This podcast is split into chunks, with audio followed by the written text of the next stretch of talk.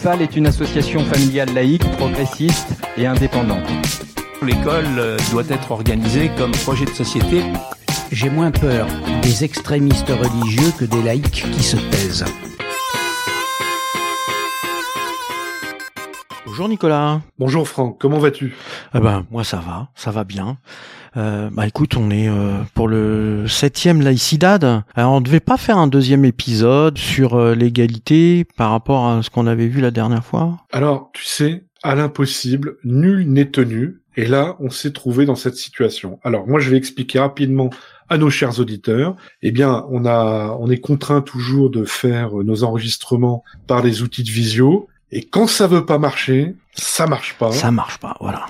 Et il y a un moment, faut s'arrêter. Donc cette émission, on va la refaire à la rentrée en physique, c'est-à-dire qu'en présentiel, comme on dit. Euh, là, ça marchera. Euh, le problème, c'est qu'on n'a pas pu le faire en présentiel parce que ça marchait pas à distance, mais on n'a pas pu parce que dans notre local de l'UFAL, il y a des travaux, Mmh. il y a des ouvriers de partout dans l'immeuble et on entend des grands coups de masse, des coups de perceuse à toutes les heures. C'était pas possible. Voilà. Voilà, c'est pas on n'a rien contre les ouvriers, ça mais euh, le bruit hein, le- les émissions euh, n'aiment pas euh, le bruit. Donc voilà, on fera ça à la rentrée et donc là, on a eu l'occasion de pouvoir faire une nouvelle émission où on va parler un petit peu de revenu euh, minimum. Alors euh, revenu minimum, alors euh, euh, je sais plus, alors, minimum d'existence, revenu universel, c'était un peu compliqué, il y a plein de mots je crois pour euh, définir tout ça. Ouais, Pierre, tu sais quand, quand comme on dit, hein, euh, quand c'est pas clair, euh, c'est qu'il y a un loup. Hein. Ouais, Bon. voilà. C'est comme euh, comme l'a dit un de nos invités, euh, le vocable est pas bien défini, donc ça veut dire que l'idée, euh, elle est peut-être pas complètement finalisée, quoi. Alors, moi, je pense que cette émission, le, le titre qu'on peut euh, peut avoir avec un point d'interrogation, c'est est-ce que le revenu d'existence est un piège à pauvres? Hum, Parce que c'est ça, hein, le- la question, c'est que ça s'adresse euh, aux pauvres pour les sortir de la pauvreté. Alors, sortir de la pauvreté ou les maintenir dans la pauvreté? Ouais. Alors ça, on l'a pas abordé. Hein. Nos deux invités l'ont pas abordé, ça parce qu'on pourrait en parler pendant des heures et des heures euh, de cette question. En tout cas, deux invités euh, très intéressants. Tu vas nous, bah, tu vas nous en parler. Oui, alors bon, Olivier Nobile, Oui, on ne le présente plus. C'est notre camarade de l'UFAL, du Bureau national, qui réfléchit beaucoup sur euh, toutes ces questions, qui vient de, de commettre euh, une brochure à télécharger sur le site de l'UFAL sur cette question de revenu d'existence. Et nous avons invité euh, un camarade qui se présentera aussi de l'UFAL de Limoges, qui est en train de relancer euh, les UFAL à Limoges, euh, qui est journaliste. Je pense que ça va d'ailleurs s'entendre Ouais. euh, la manière dont il aborde les, les questions, et qui lui, euh, disons, a réfléchi aussi dans, dans les milieux dans lesquels il est sur euh, le revenu d'existence. Donc il était il est ou il était plutôt favorable. Mhm. Donc ils vont avoir un dialogue euh, en partant sur des bases qui sont pas identiques. Et je pense que ce dialogue, alors peut-être d'un côté un défenseur du revenu d'existence tel Mhm. que on en entend parler, et puis un autre Olivier Nobile bah, qui, qui est contre, hein, hein, autant Bah le oui. dire. Bah peut-être qu'en fait, dans, en enfin peut-être, je suis sûr, en entendant leur dialogue, on, déjà on, on va remettre en question tous les préjugés et les certitudes, et j'espère qu'on avancera euh, la réflexion dans un sens qui est le nôtre, Franck, hein, que Oui. celui, celui dont on a en commun, c'est-à-dire que euh, la, la République sociale. Exactement. Bah ouais, on en parle ça. Ils en parlent un petit peu de la République sociale. Je, enfin, Olivier, il, le- il, il le redit plusieurs fois. On parle aussi, euh, enfin, ils vont aborder aussi la financiarisation euh, transnationale. Hein, euh, voilà, euh, le mot travail, travail, emploi. Est-ce que est-ce que ça veut dire la même chose? Euh, Donc on va on va redéfinir un petit peu ça. On parle aussi de de progrès technique, de robotisation. Est-ce que comment on fait quand on sera tout euh, tout sera robotisé? Est-ce que est-ce qu'on aura toujours des salaires? Euh, Bon, voilà, il y a toutes ces questions-là qui viennent. Bon, on a une heure, euh, c'est déjà euh, c'est déjà une bonne base, Euh, mais en tout cas, on apprend pas mal de choses. Très sympa. Ouais, alors avant d'écouter notre, notre binôme, euh, n'oublions pas que UFAL Info 85 sur Mm. l'égalité est en train de sortir de presse, donc euh, précipitez-vous euh, sur les formulaires d'abonnement, de dons aussi, hein, pendant qu'on y est, Oui. parce que euh, c'est un bel outil euh, qui de, de réflexion et, et de recension aussi des activités de toutes les UFAL euh, en France et en Navarre et en Martinique aussi. Ouais. Donc euh, il aborde l'égalité avec. on va retrouver bien sûr Olivier Nobile. Mhm. euh, qui nous parle euh, de euh, la taxe sur la valeur ajoutée, hein, qui est en- le nouveau truc à la mode. Là. Et puis euh, Dominique Papon, qu'on va entendre, eh bien, il a écrit quelque chose sur Pierre Leroux, dont on a parlé à la précédente émission. Ouais, d'ailleurs, il en reparle un petit peu. Ouais, on a, et tu remarqueras qu'on a de la suite dans les idées. hein. Ah oui, quand même. On n'a pas de la suite dans les émissions, mais dans les idées, en tout cas, on, on continue. Ça, Ouais, c'est et puis, j'espère que tout le monde aura remarqué, c'est que plus on discute et euh, on est en train de, de reconstruire un, un corpus doctrinal quand même. Hein. Mhm. Ouais. Alors, on est en train de s'armer là. Ouais, pas mal même, pas mal. Ouais. Et, je suis plutôt content qu'on y contribue euh, avec la ICIDAD. C'est pas mal. Ouais. C'est le but. Bon, bah on y va. On les écoute. euh, Tu vas les, tu vas les présenter et puis on se retrouve tout de suite après.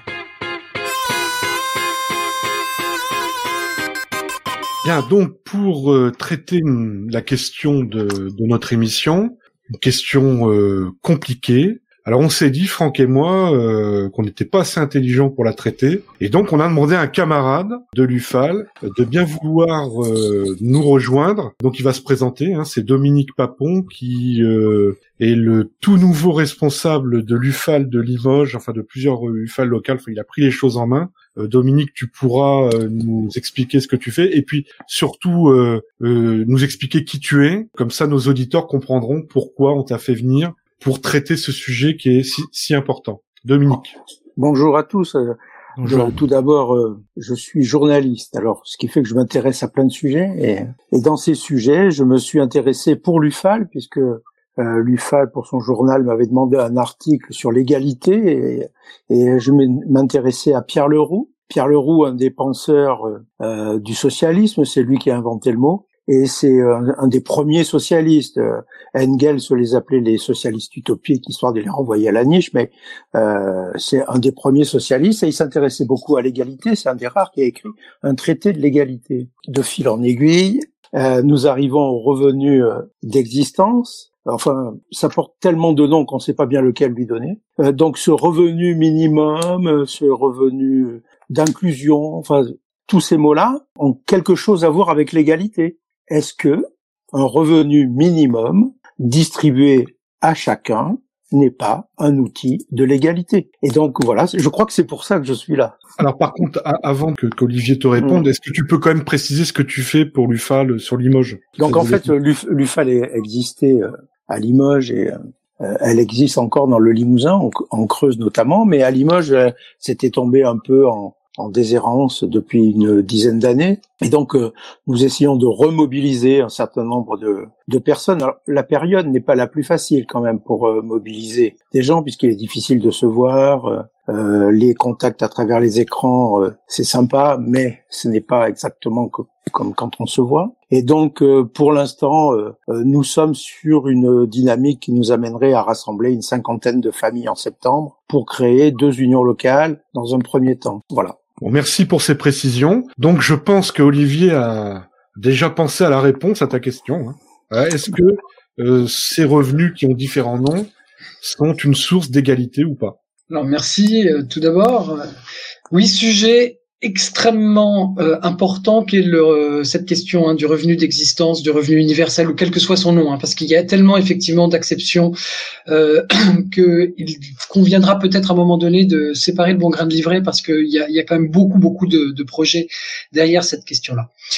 Euh, en quelques mots, euh, je suis vraiment un défenseur acharné de, de l'égalité républicaine et en ce sens, je pense qu'avec Dominique, on, on, se retrouvera bien évidemment sur un projet de société qui permette à donner à chacun des conditions dignes d'existence. Néanmoins, je pense que le projet de revenu d'existence ou de revenu universel, dans sa formule communément admise, c'est-à-dire concrètement euh, l'idée de donner un revenu plancher euh, à tous les citoyens euh, globalement de la naissance à la mort ou de la majorité à la mort ne participe pas, et donc on le développera bien évidemment, mais ne participe pas d'un projet égalitaire précisément, mais pro participe d'un projet d'équité sociale, d'équité euh, contre l'égalité. Autrement dit, de redistribution et de prise en charge des, euh, on va dire des conséquences euh, néfastes collatérales d'un mode de développement économique qui a broyé un certain nombre d'individus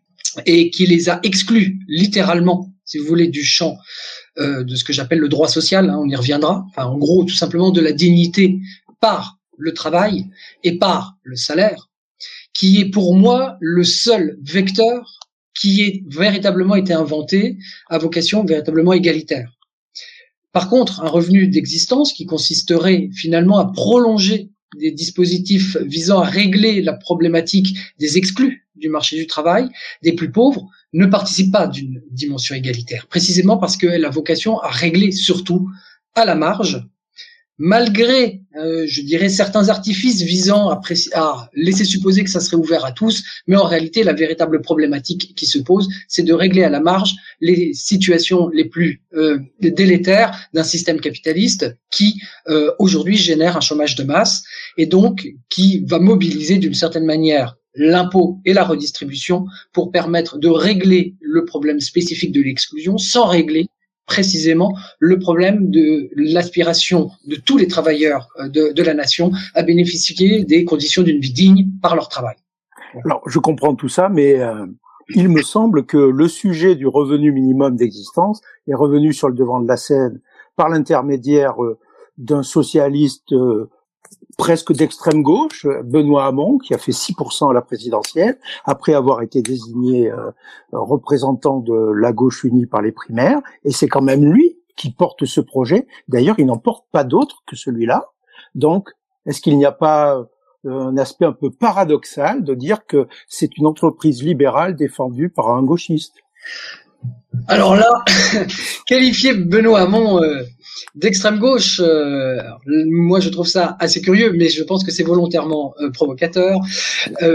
donc le projet de Benoît Hamon, disons-le très nettement, je pense qu'il est honnête, Benoît Hamon, et sincère dans, dans son projet. Et je pense qu'il a vraiment à cœur de trouver une solution, notamment aux, situations euh, vraiment les plus insupportables hein, d'exclusion sociale, notamment pour les jeunes de 18 à 25 ans qui aujourd'hui sont complètement euh, passent entre les mailles du filet, du RSA, etc.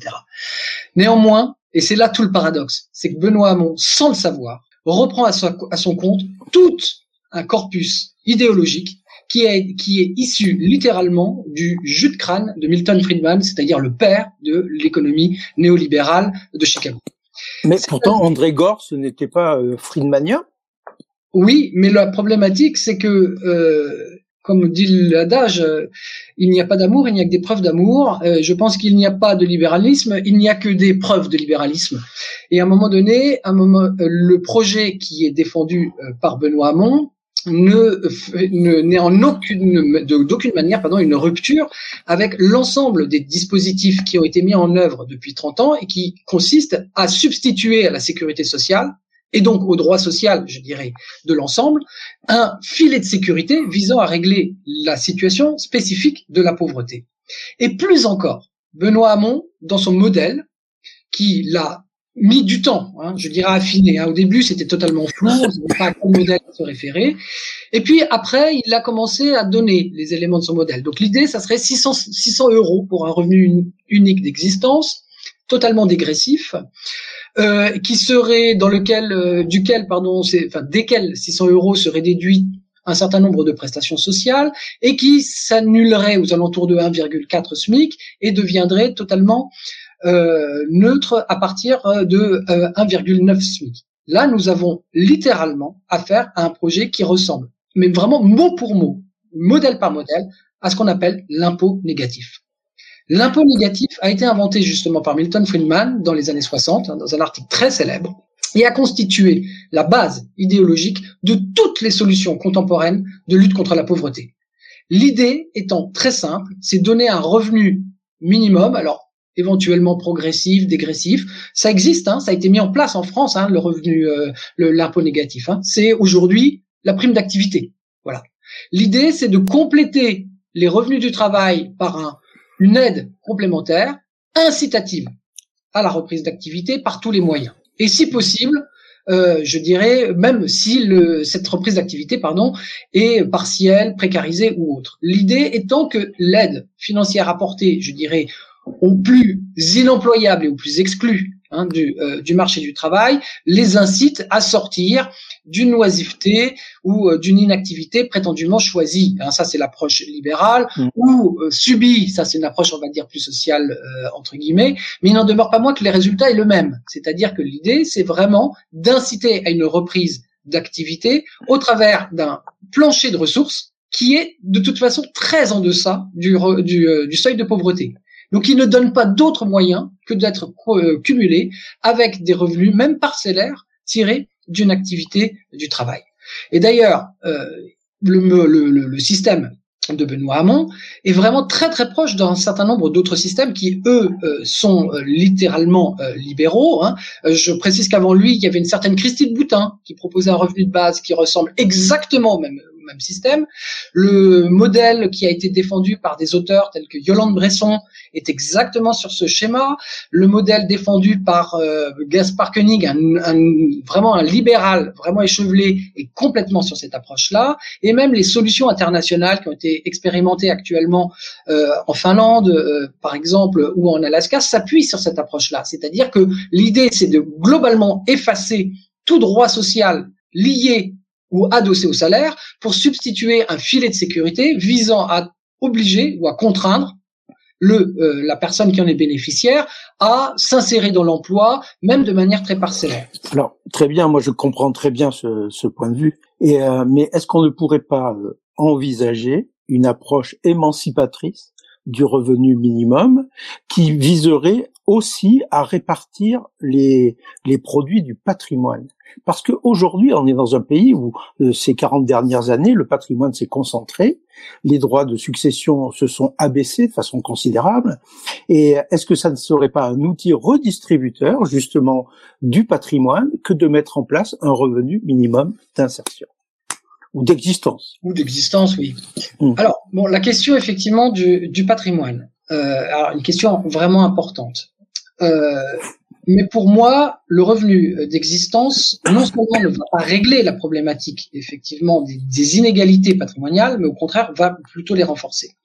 Si l'on prend un modèle très sympathique sur le papier, c'est celui de, de Baptiste Milondo, hein, donc un, un sociologue qui aujourd'hui est très en vue et qui a une approche, on va dire, assez décroissante et qui renoue d'une certaine manière avec l'idée d'ailleurs d'un droit à la paresse qui avait été promu par un Paul Lafargue euh, à la fin du, euh, du 19e siècle. Euh, lui, il considère que les individus, justement, devraient pouvoir choisir leur vie et choisir de travailler s'ils le souhaitent. Partant du principe, d'ailleurs, euh, sur lequel on reviendra, d'une, enfin, qu'il existe aujourd'hui une forme de fin du travail ou que le travail aujourd'hui est rare. Ce que je ne pense absolument pas. Pour moi, c'est un contresens absolu. Mais revenons sur la problématique du patrimoine. Concrètement, si on prend les, les choses dans la vraie vie, un individu qui aujourd'hui à qui on dirait je vous donne 600 ou 700 euros, c'est-à-dire à peu près 400 ou 500 euros en dessous du seuil de pauvreté. Concrètement, va-t-il avoir le choix de travailler ou de ne pas travailler? Et la seule condition qui pourrait amener à quelqu'un avec ses, 500, ses 600 ou 700 euros de revenus d'existence à vouloir s'extraire de son obligation de travail, c'est précisément le patrimoine hérité. Voilà. Ceux qui pourront faire valoir effectivement leur droit à la paresse sont ceux qui auront effectivement un patrimoine hérité et au du coup le revenu d'existence aurait, à mon avis, pour euh, pour vocation à exacerber les différences de dotation en capital. Alors après sur la problématique de taxation du capital, moi j'en reviens là à une conception très très simple et finalement révolutionnaire. La meilleure manière de taxer le capital, historiquement, économiquement, socialement, a toujours été l'augmentation des salaires. Le capital, hein, en gros, hein, euh, je dirais, ce n'est ni plus ni moins que la rémunération qui n'est pas donnée, je dirais, au travail qui est créateur de richesse. Et le capital aujourd'hui a pris une importance très très forte, dans les revenus des individus, notamment les plus dotés, uniquement parce que depuis 30 ans, 40 ans de néolibéralisme, on a coupé véritablement le salaire et la progression des salaires comme vecteur de répartition de la valeur ajoutée, donc de la richesse produite. Au travers d'ailleurs d'un accompagnement fiscal, politique euh, euh, extrêmement euh, extrêmement fort, hein, exonération, je veux dire des stock options, incitation à l'épargne salariale, j'en passe et des meilleurs, fiscalité sur le patrimoine qui a été réduite vraiment à, minima. Souvenons-nous d'ailleurs de de la baisse, je veux dire des frais de succession, je dirais décidés par par Nicolas Sarkozy. Rappelons-nous très récemment de la suppression de l'impôt de solidarité sur la fortune, hein, c'est-à-dire euh, grosso modo des, des, vecteurs, je veux dire fiscaux de réduction, enfin de, de taxation euh, du, du, patrimoine. Et là, précisément, on, est plutôt dans une situation aujourd'hui, on a créé les conditions politiques pour que le patrimoine aujourd'hui soit un contournement généralisé euh, du salaire. Très bien. Donc le salaire est l'outil de, de l'égalité contre le revenu minimum, mais ça ne vaut que pour ceux qui ont un salaire. Ah voilà. Là, là, effectivement, nous sommes au cœur, euh, au cœur du sujet. Je crois vraiment, effectivement, que là, nous sommes euh, sur le, sur, euh, sur la question essentielle. Euh, en 1945, et moi j'assume hein, dans tous mes écrits effectivement mon ancrage très très fort à une vieille tradition, je dirais ouvrière française qui a trouvé, je dirais, son aboutissement historique hein, dans le projet du Conseil national de la résistance. Pour des jours heureux les jours heureux. Enfin, le projet communiste hein, du Conseil national de la résistance, je le précise, parce qu'il y avait aussi un projet euh, gaulliste, enfin communiste au sens où c'est le Parti communiste français, et mm. la CGT, qui l'ont euh, qui l'ont essentiellement promu.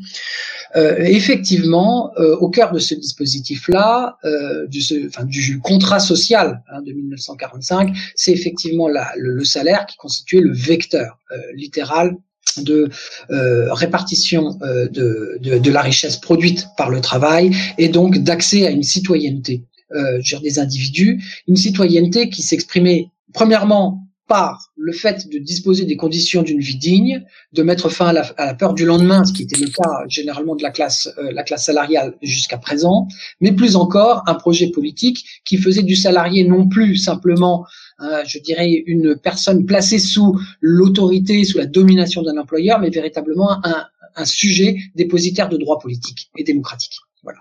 1945, c'est un projet démocratique et dans lequel le salaire, effectivement, euh, constitué grâce à un complément hein, de ce salaire qui s'appelle la cotisation sociale, euh, le salaire allait devenir le, le, vecteur d'une amélioration continue des conditions de vie de la classe salariale, mais plus encore le, la condition, d'existence d'un pouvoir politique et démocratique au sein d'une institution tout à fait révolutionnaire qui s'appelle la sécurité sociale. Voilà.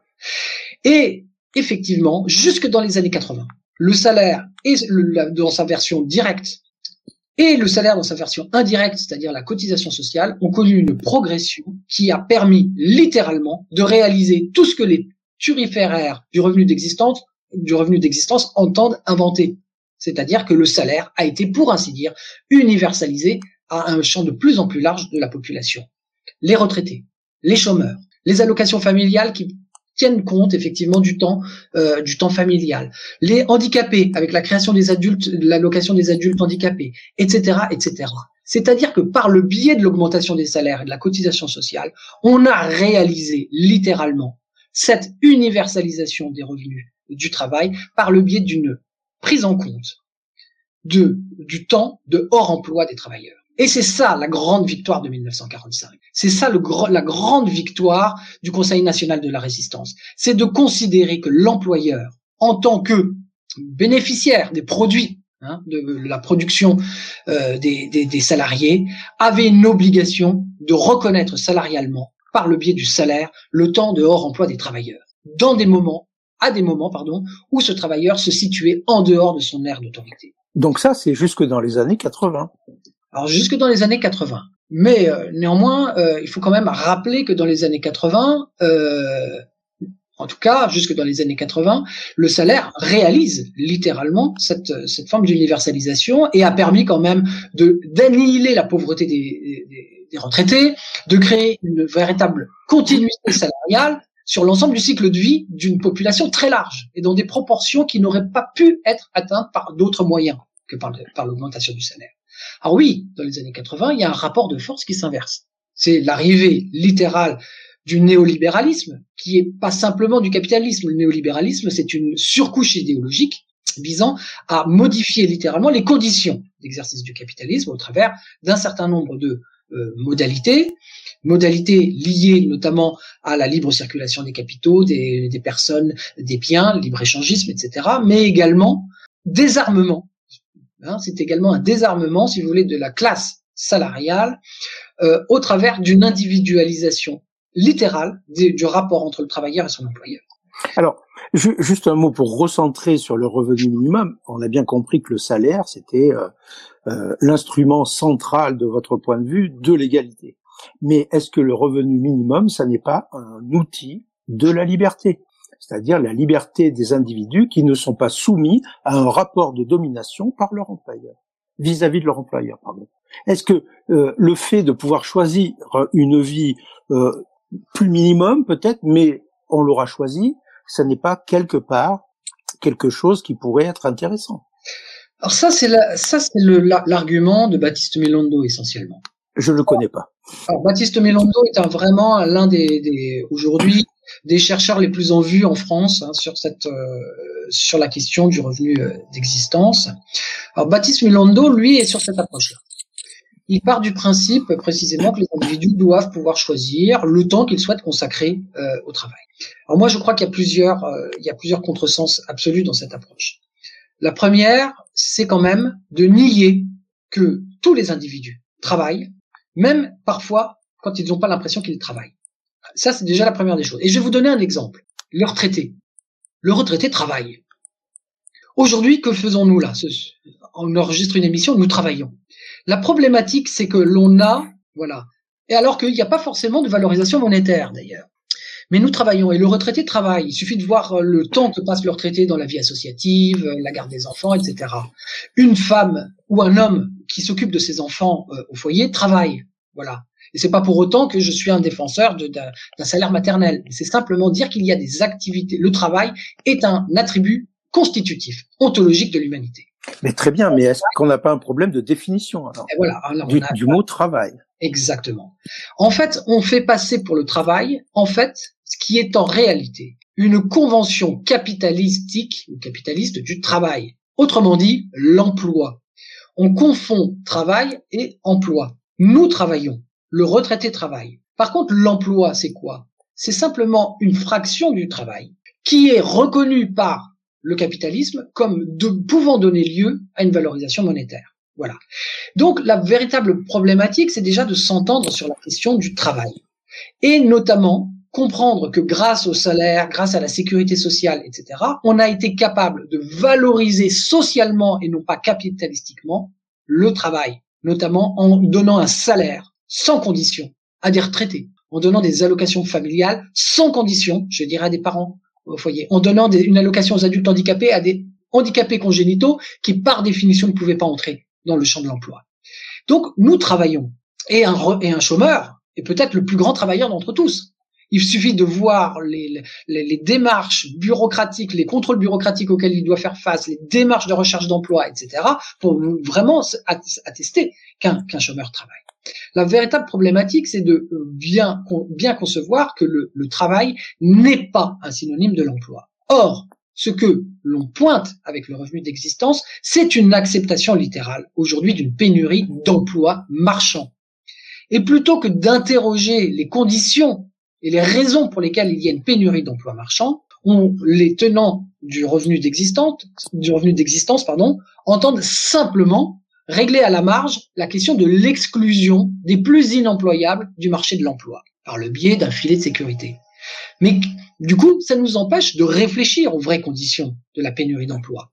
Et c'est les raisons de cette pénurie d'emplois marchands, elles sont à chercher du côté précisément d'un néolibéralisme, d'un capitalisme transnational financiarisé qui met une pression euh, folle justement sur les économies, je dirais les plus développées avec justement des normes sociales et environnementales, qui euh, promeut la concurrence des travailleurs, je dirais entre eux sur sur la sphère internationale voire européenne, qui a euh, littéralement, je dirais broyé, je dirais les, les, les modalités de protection d'un certain nombre de secteurs pourtant absolument essentiels et tout simplement qui ont amené à une désindustrialisation massive dans un certain nombre de, de du territoire français.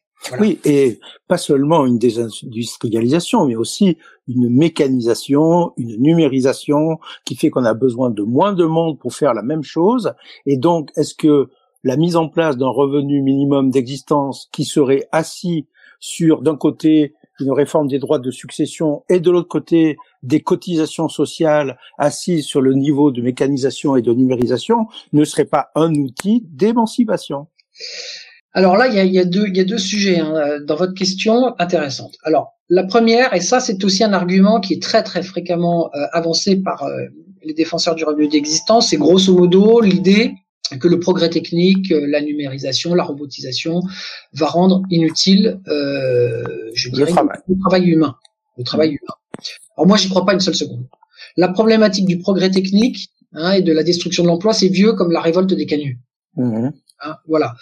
C'est-à-dire que l'histoire même de l'humanité a toujours été une, problématique de progrès technique génératrice de très forts gains de productivité du travail et parfois euh, pour le meilleur. C'est-à-dire que supprimer des, activités extrêmement dangereuses euh, qui usent les corps, comme c'était le cas au 19e siècle, été un bienfait. La problématique, c'est pas de craindre que la machine va casser le travail humain. C'est de, se poser la véritable question de savoir que fait-on des gains de productivité induits par ce progrès technique. les gains de productivité, historiquement, dans la lutte ouvrière séculaire, ont toujours donné lieu à une revendication forte sur vers quoi? La baisse du temps de travail, l'augmentation des salaires, la création d'emplois nouveaux, notamment de services publics, etc. C'est-à-dire que grosso modo, l'enjeu, c'est de dire que nous avons une masse de travail plus faible pour produire davantage de richesses, mais cette richesse complémentaire créée, vers qui va-t-elle? Vers les propriétaires des moyens de production sous forme de dividendes ou vers les salariés? Ce qui était euh, le comment dire l'idée centrale de de la politique de Michel Rocard. Oui, enfin quand même un peu, non? Non, alors je l'ai précisé parce que là j'ai un petit peu du mal à voir précisément. Non, mais euh, Michel Rocard, la deuxième gauche en général, voire même la CFDT, ont toujours été sur le partage des gains de productivité, la réduction du temps de travail. C'est, euh, c'est même, ils se sont structurés euh, autour de ça quand même. Bah oui, mais le problème, c'est qu'une fois de plus, avec avec quels moyens Michel Rocard euh, et la CFDT, d'un côté, on dit qu'il fallait partager les gains de productivité, mais ont rompu d'une certaine manière avec le combat, euh, je dirais, séculaire de la classe ouvrière depuis, je dirais, la fin du 19e siècle, c'est-à-dire euh, vers la baisse du, du, temps de travail, vers l'augmentation des salaires et l'augmentation de la sécurité sociale. Je rappellerai que euh, Michel Rocard est celui qui a littéralement mis fin à la dynamique de progression de la cotisation sociale, donc du salaire socialisé, au profit d'une approche redistributive fondée voilà sur l'impôt. Donc euh, concrètement, comme je disais, hein, il n'y a, y a pas d'amour, il n'y a que des preuves d'amour. Je veux dire, à un moment mmh. donné, euh, il est nécessaire un petit peu de voir concrètement quel est le projet. Je, je, je comprends, mais j'entends dans votre propos que c'est une revendication séculaire de la classe ouvrière. Mais la question, me semble-t-il, qui est très importante, c'est euh, il existerait encore une classe ouvrière en France? En tout cas, existe pour moi une classe salariale. Ah oui, mais c'est pas pareil. Ah oui, c'est pas tout à fait la même chose. Enfin, cela dit, euh, ouvriers et euh, employés, c'est quand même encore 75% hein, euh, des, des, travailleurs dans notre pays. Et je rappellerai que les salariés, c'est 90% des travailleurs de notre pays. Oui, mais la classe ouvrière, on pouvait penser, notamment à travers la littérature et, depuis Jules Vallée, qu'il y avait une forme de, de comment dire, de, de cohésion idéologique, peut-être, une forme de, de reconnaissance dans un certain nombre de codes, voire de rites? Qui n'existe pas tellement euh, chez les employés. Alors là, c'est une question intéressante. Moi, précisément, je résous cette, cette équation-là en substituant effectivement le terme de salariat, euh, si vous voulez, à celle de classe ouvrière. Et là, nous arrivons à un autre point, à mon avis, essentiel de la discussion. Qu'est-ce que le salariat?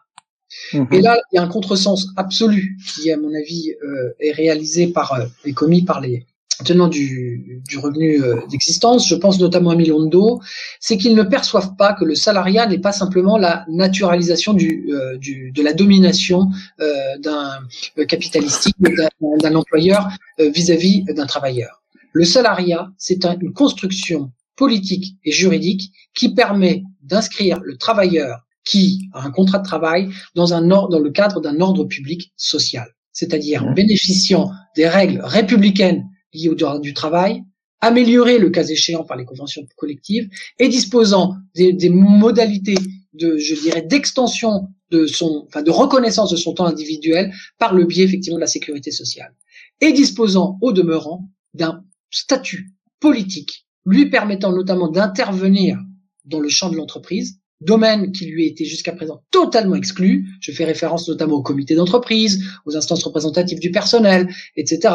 Euh, voilà, qui sont venus augmenter, améliorer le, le, rôle politique. Alors très imparfaitement certes, mais le rôle politique euh, euh, de la classe salariale, la classe des travailleurs dans l'entreprise, mais également en créant une institution littéralement dédiée à la destinée sociale des travailleurs qu'est la sécurité sociale, en leur donnant notamment, en 1945, je dirais une place prépondérante dans la, la gouvernance de la sécurité sociale qui devenait de facto l'institution du droit social. Oui, mais est-ce que ce, pardon, je vous interromps juste sur ce point. Donc c'est vrai, les, les ouvriers à et les salariés, les employés à travers leurs représentants ont été associés à la gestion et à la politique, notamment de la sécurité sociale. Mais donc ça, euh, ainsi est né le paritarisme qui a transformé les ouvriers en patrons. Non, le paritarisme, c'est une invention de De Gaulle qui a cassé la dynamique autogestionnaire voulue par Ambroise Croizat et, et, euh, et Pierre Larocque en 1945. Le paritarisme, c'est la revanche gaulienne face au projet communiste de 1945. En 1945, les représentants des assurés sociaux disposaient d'un pouvoir qu'ils pouvaient exercer de manière autonome vis-à-vis du patronat. Pour la première fois dans l'histoire sociale de notre pays, on donnait aux représentants des travailleurs un pouvoir politique. On les sortait de la minorité sociale. Mhm. Et sans l'implication forte et la démonstration absolue de la classe euh, laborieuse et notamment des syndicats et des syndicats CGT, disons-le, tout net, euh, tout net mm. qui ont pris part dans ce formidable projet et en, en, un temps record, ce formidable projet, la sécurité sociale ne voit pas le jour. Or, le patronat, tout autant que De Gaulle, ne supporte pas une chose, c'est de voir la classe salariale, la classe ouvrière, la classe des travailleurs, être capable de démontrer qu'elle est capable de gérer aussi bien que le patronat. Parce que donner un chèque, donner de l'aumône, ça le patronat il sait faire. Mais accepter que des ouvriers soient capables de gérer aussi bien qu'eux la des, institutions avec des, des, sommes euh, qui participent directement à la destinée sociale de la nation, ça c'est insupportable. Le paritarisme a été créé en 1967 parce que De Gaulle n'avait pas du tout supporté un seul instant qu'effectivement la CGT et le Parti communiste soient capables d'imposer, je dirais, une représentation institutionnelle et politique majeure au sein de la nation. Et donc ce paritarisme, pardon, euh, ce paritarisme se retrouve aussi dans la justice du travail. Parce que le travail a cette particularité dans notre pays, c'est qu'il a une justice à part. Il y a une justice à part pour l'administration, une justice à part pour le travail, et où, où les, les patrons et les ouvriers se répartissent les, les collèges. Vous pensez que c'est une bonne chose? Enfin, ça nous éloigne peut-être du. Ça nous éloigne un peu du sujet, mais effectivement, la question du paritarisme, euh, c'est c'est vraiment euh, c'est extrêmement pernicieux comme dispositif. On a affaire euh, dans le cadre du paritarisme à une opposition entre deux blocs. Donc, on peut se dire c'est équilibré. Un bloc patronal d'une part qui partage, je dirais, une communauté, je veux dire, de vue et de destin, qui fait que globalement, il y a une, il y a une union euh, politique objective qui va être opérée. En face, nous avons un camp salarial et syndical qui est profondément morcelé, profondément morcelé. Il est morcelé depuis les années 40. Mais bien plus nombreux. Voilà. Donc impossible. Enfin, l'occurrence, je dirais, d'une d'une euh, d'un consensus syndical est beaucoup plus difficile à, à obtenir. En faisant le paritarisme, qu'est-ce qu'on fait? On permet au patronat de faire alliance avec un seul syndicat, même minoritaire, pour avoir toujours la majorité. Toujours. Et c'est comme ça qu'effectivement, la sécurité sociale, qui devait être l'institution des travailleurs, a été placée à partir de 1967 sous giron patronal. Et c'est comme ça que l'on a vu effectivement l'UNEDIC, donc l'assurance chômage, les retraites complémentaires à Gircarco, être littéralement des laboratoires d'un projet social patronal totalement hostile au projet qui avait été voulu en 1945 pour le régime général de la sécurité sociale. Voilà ce qui est Pour recentrer sur notre notre question de, de ce soir, le revenu minimum d'existence, le revenu euh, minimum de je sais pas quoi. Euh, si j'entends bien ce que vous dites, euh, le seul et unique instrument pour assurer à la fois la liberté et l'égalité, ça n'est pas le revenu minimum d'existence, c'est le salariat. Ben, pour moi, c'est le, le, le, le, propos absolument. Enfin, si on doit retenir une chose, euh, voilà, de, ma, de, de, de, mon point de vue, c'est effectivement cette question-là. Alors, il y a plusieurs aspects sur cette question euh, et qui sont, à mon avis, qui doivent être euh, discutés les uns après les autres la mise en place d'un revenu universel, vraiment universel, c'est-à-dire globalement, on donne à tout le monde.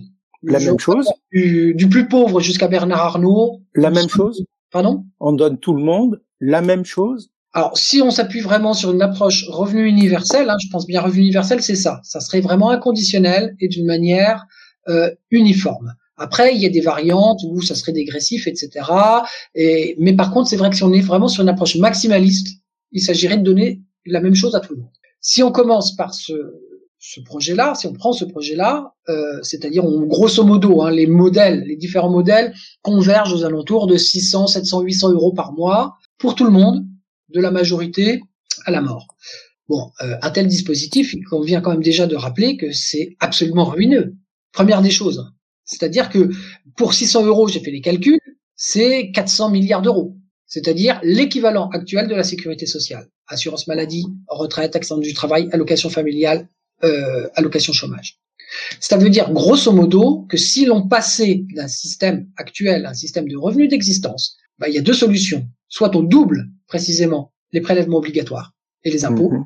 soit on passe de l'un à l'autre. C'est-à-dire qu'on substitue un revenu universel à au dispositif actuel de sécurité sociale. Alors, certains vont nous dire non, non, mais il faut concilier les deux. Alors, c'est ceux que j'appelle les tenants du fromage et dessert. Voilà.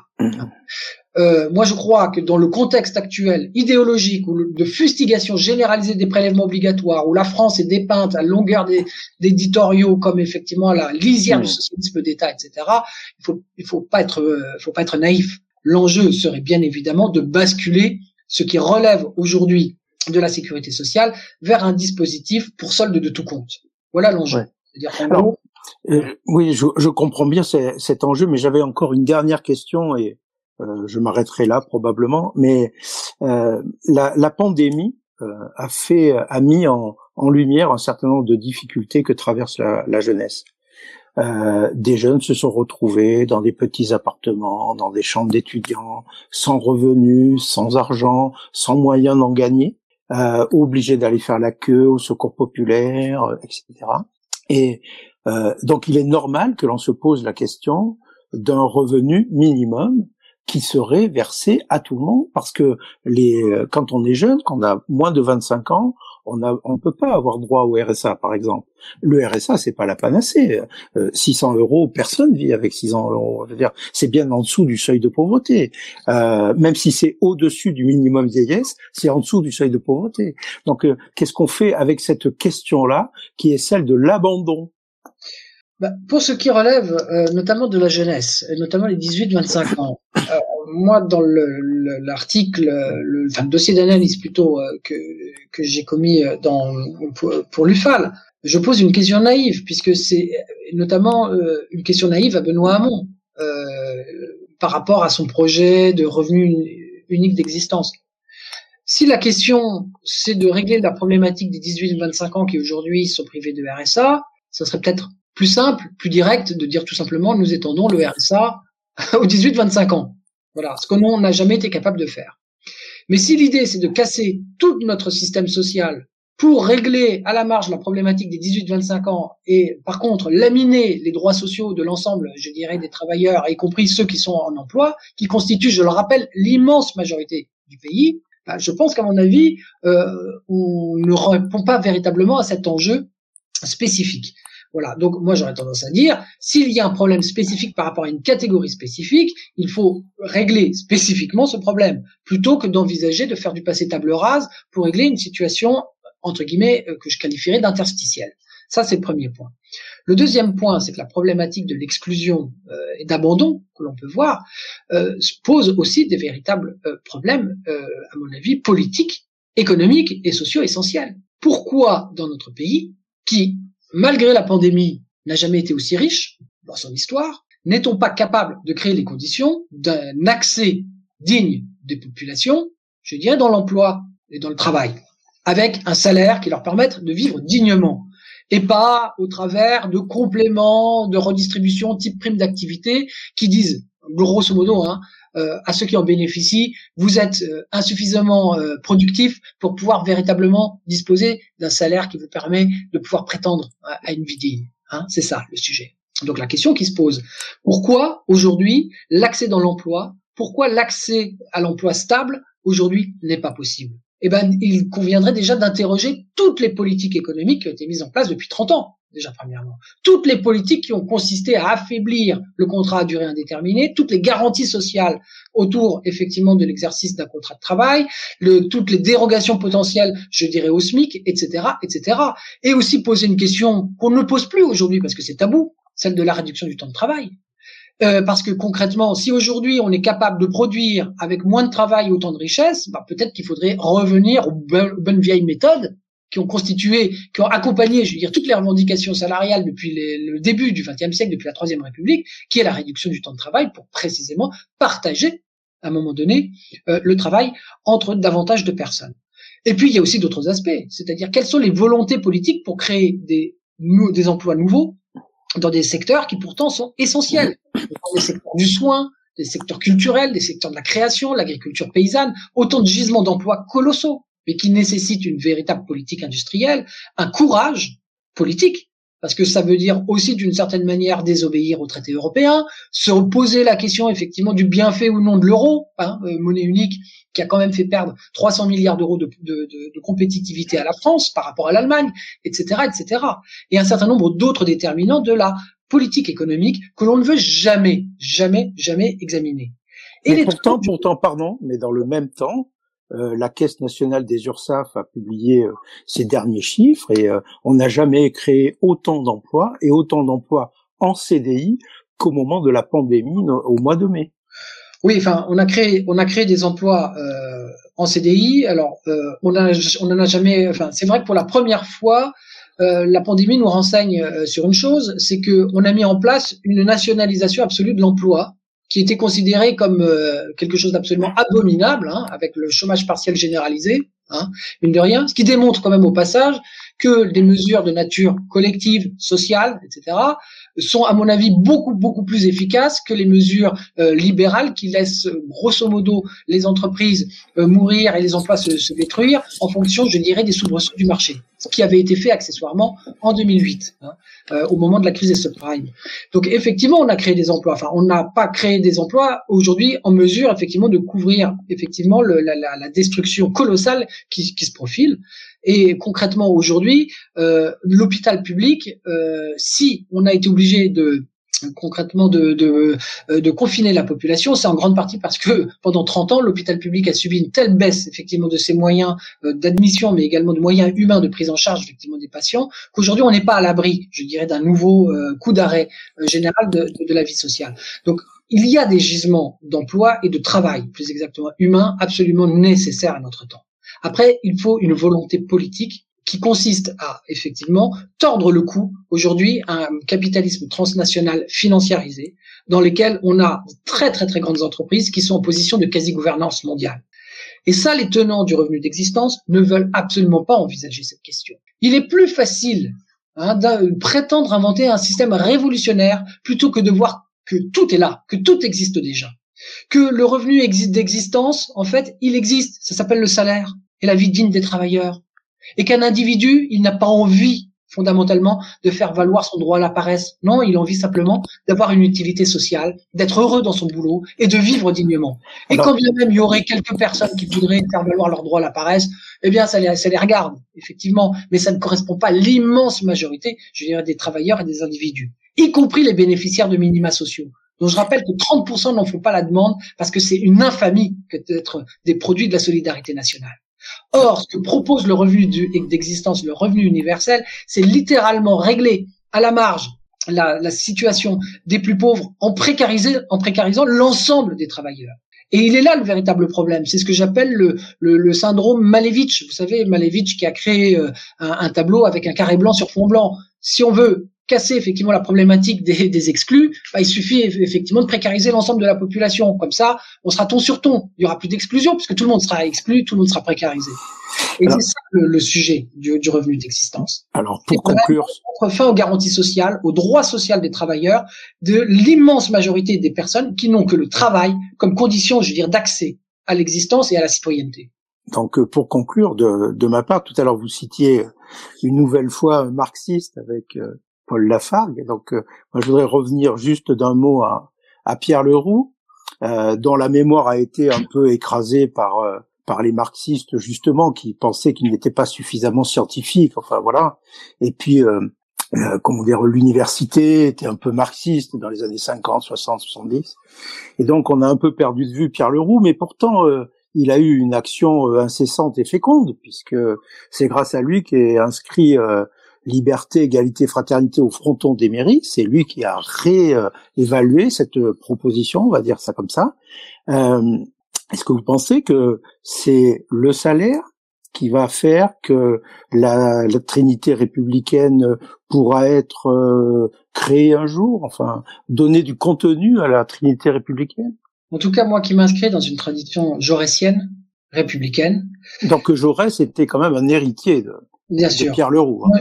Moi, je, enfin, je, je, je, souscris véritablement à cette analyse-là. C'est-à-dire que je crois vraiment que le salariat, alors c'est un terme qui a été inventé postérieurement, mais enfin, en tout cas, le salariat est la condition euh, qui permet à l'individu de passer d'un statut de minorité sociale justement à un statut de majorité politique, citoyenne, et civique grâce précisément à la reconnaissance de droits cristallisés dans la loi républicaine.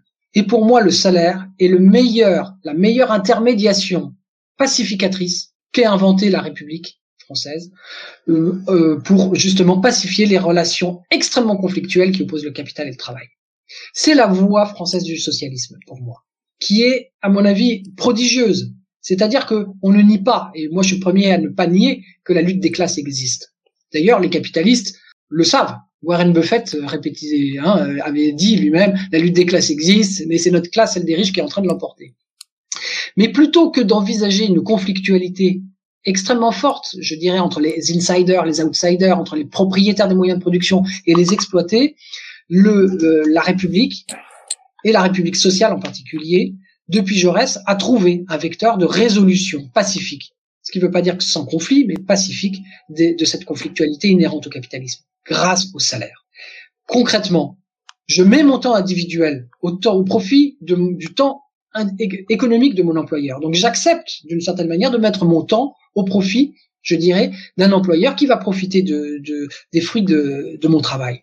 Mais à l'inverse, par mon salaire, par la cotisation sociale, par la sécurité sociale, par les conventions collectives, etc., etc., etc., mon employeur se voit contraint de reconnaître mon temps individuel et de le financer, de prendre part, si vous voulez, à ma propre vie, partant du principe que ma vie ne s'arrête pas aux portes de l'entreprise.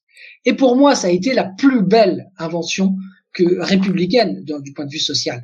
Et c'est toute la tradition française qui en découle. Et moi, je voudrais conclure sur une chose. Ceux qui voient dans le revenu d'existence, je l'alpha et l'oméga, je dirais, d'une espèce de nouvelle modernité, une, solution véritablement adaptée euh, au 21e siècle qui ferait du passé table rase, je les invite simplement à relire l'histoire et à bien comprendre que ce qu'ils proposent, c'est le retour au 19e siècle, c'est-à-dire à une négociation individuelle entre un travailleur et un salarié en fonction de son insertion dans la division du travail social. Pourquoi? Je vais donner un exemple très simple. Le jour où effectivement une personne, surtout déqualifiée, qui doit supporter des frais de logement, des charges d'enfants, etc., qui n'a pas de patrimoine hérité, va voir un employeur. Et l'employeur lui dit, bah, écoute mon gars, t'as un revenu d'existence à 600 euros. Pourquoi veux-tu que je te paye le SMIC? De toute façon, il y a plein d'autres personnes qui ont besoin de travail.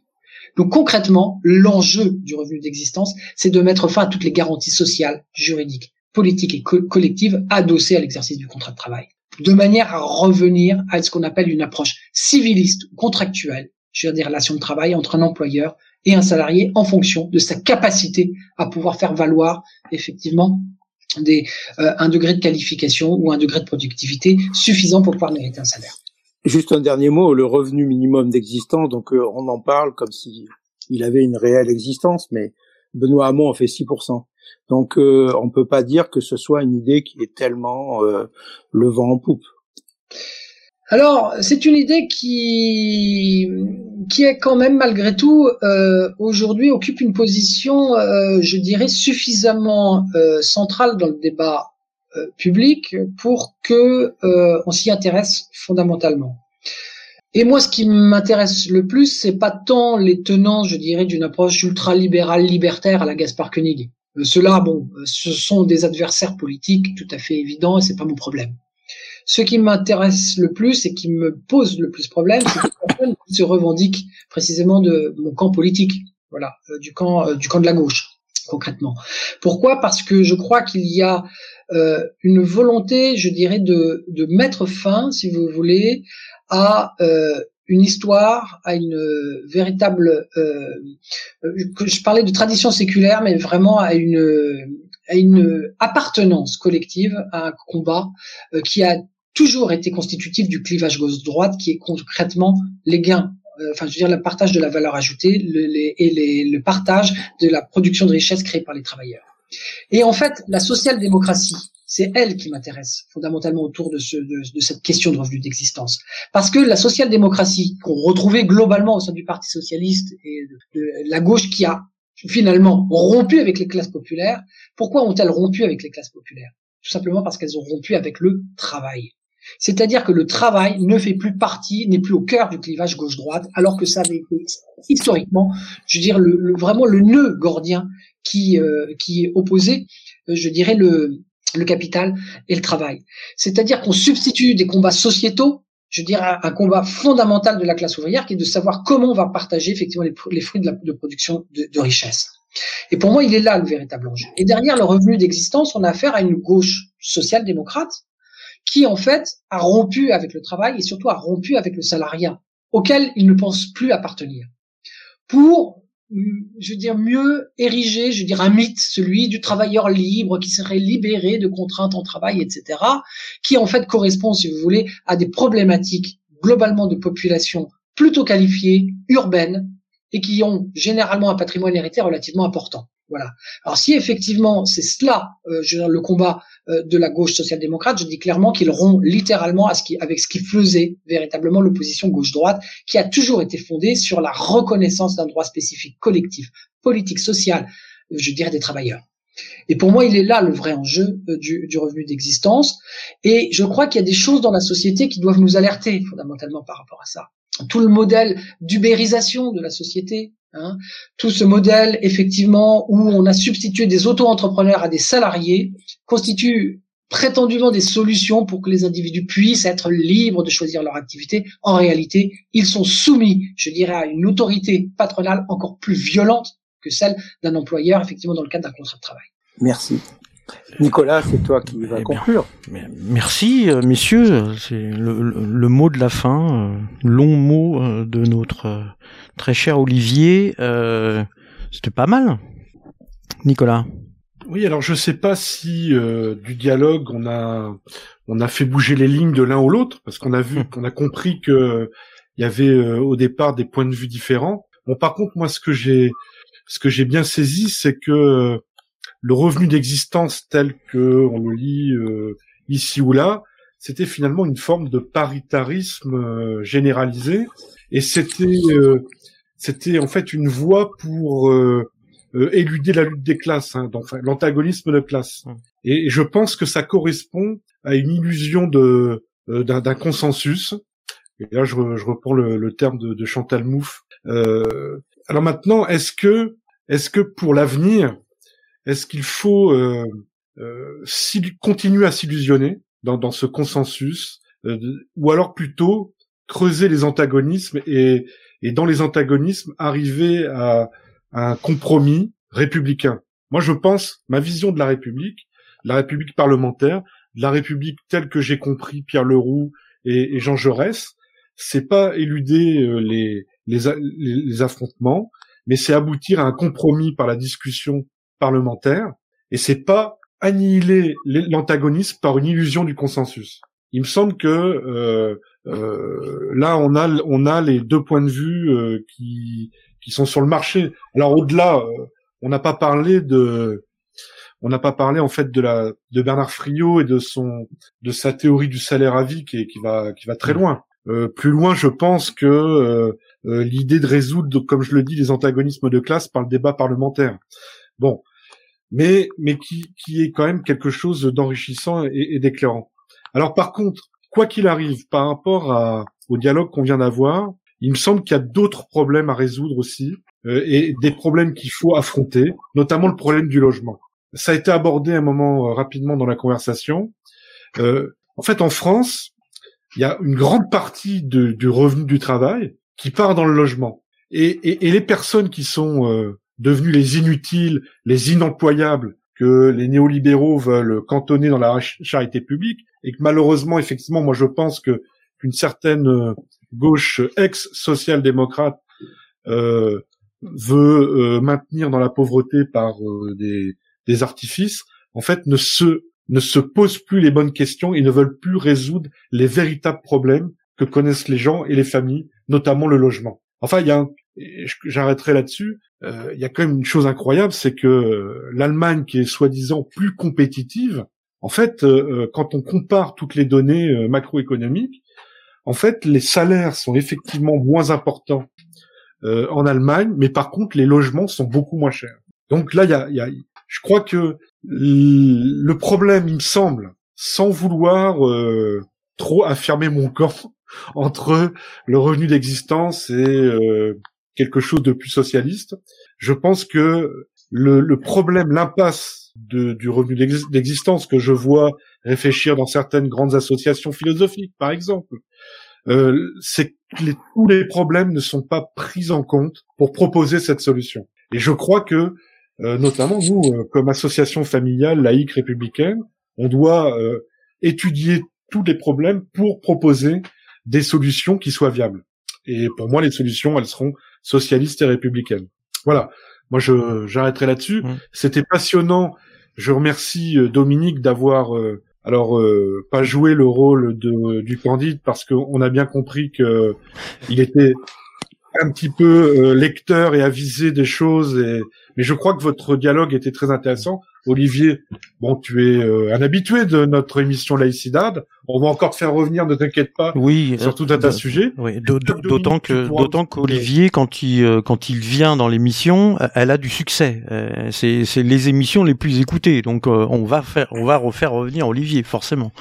Voilà, parce que on est, on est, on a quand même compris la logique du marché. Hein, donc nous aussi, on veut, on veut être performant, on veut être compétitif. Donc quand ça marche, euh, on continue. Alors Dominique, j'espère que euh, tu as été content de participer à, à cette Avec émission. Plaisir. Bah, Avec euh, plaisir. Même plaisir, si on a dû passer du temps peut-être à, à peut-être mieux définir les mots qu'on a employés, mmh. parce que euh, a priori, je suis plutôt favorable au revenu d'existence. Enfin, je ne sais pas comment dire ça, mais euh, je pense que le fait qu'il y ait un patrimoine socialisé, c'est pas inutile, notamment devant la déliquescence des services publics qui sont le seul patrimoine de ceux qui n'en ont pas.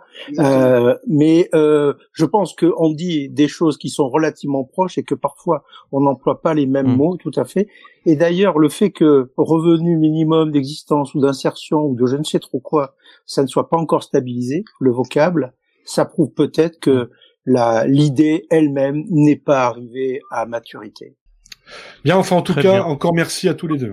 Dans notre conversation, nous avons parlé à la fois de Pierre Leroux, qui était limousin, vous savez, c'était un ami de Georges Sand, il vivait ici où il avait fondé une communauté euh, à la fois de réflexion, de vie et de production. Et euh, la on a parlé de la CGT, qui est née elle aussi à Limoges, donc euh, je vous invite tous à venir à Limoges. Dominique, tu es en train de nous dire que si on vient tous à Limoges, c'est là qu'on fait la révolution républicain. Oui, on, enfin ça, on je fait enfin pas, cette moi, je- sixième moi république. je suis social-démocrate, je ne suis pas révolutionnaire. Très bien, ça sera le mot de la fin. Merci, Bah, Écoutez, je vous souhaite une bonne soirée, en tout cas. merci, bonne soirée.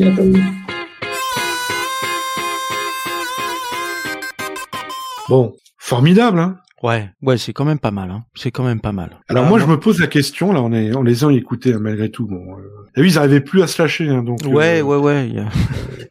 Mais est-ce que euh, Benoît Hamon, sa solution, là, sa, super proposition, elle aurait permis de lutter contre le capitalisme transnational Ouais, ah ouais, ça on l'a pas abordé. Euh, ouais, c'est vrai que du coup, euh, euh, ouais, c'est une question parce que s'il y a que la France qui fait ça, euh, bon, est-ce que ça marche quoi? Moi, je suis pas certain. Mais euh, mais euh, aussi la question, euh, qu'est-ce que le salariat Toi, il en parle aussi, euh, Olivier. Hein. Mais, et en plus, enfin moi, il me semble que euh, alors qu'est-ce que le salariat? Qu'est-ce que le travail? Hmm. Qu'est-ce que sont qui sont les travailleurs? Ouais. Et j'ai l'impression que euh, ceux qui connaissent les travailleurs, bah, c'est effectivement les, les patrons Mm. et, euh, et leurs amis politiques euh, néolibéraux. Euh, et finalement, les autres, euh, ils en parlent sans les connaître, quoi. hein. Ouais, c'est ça.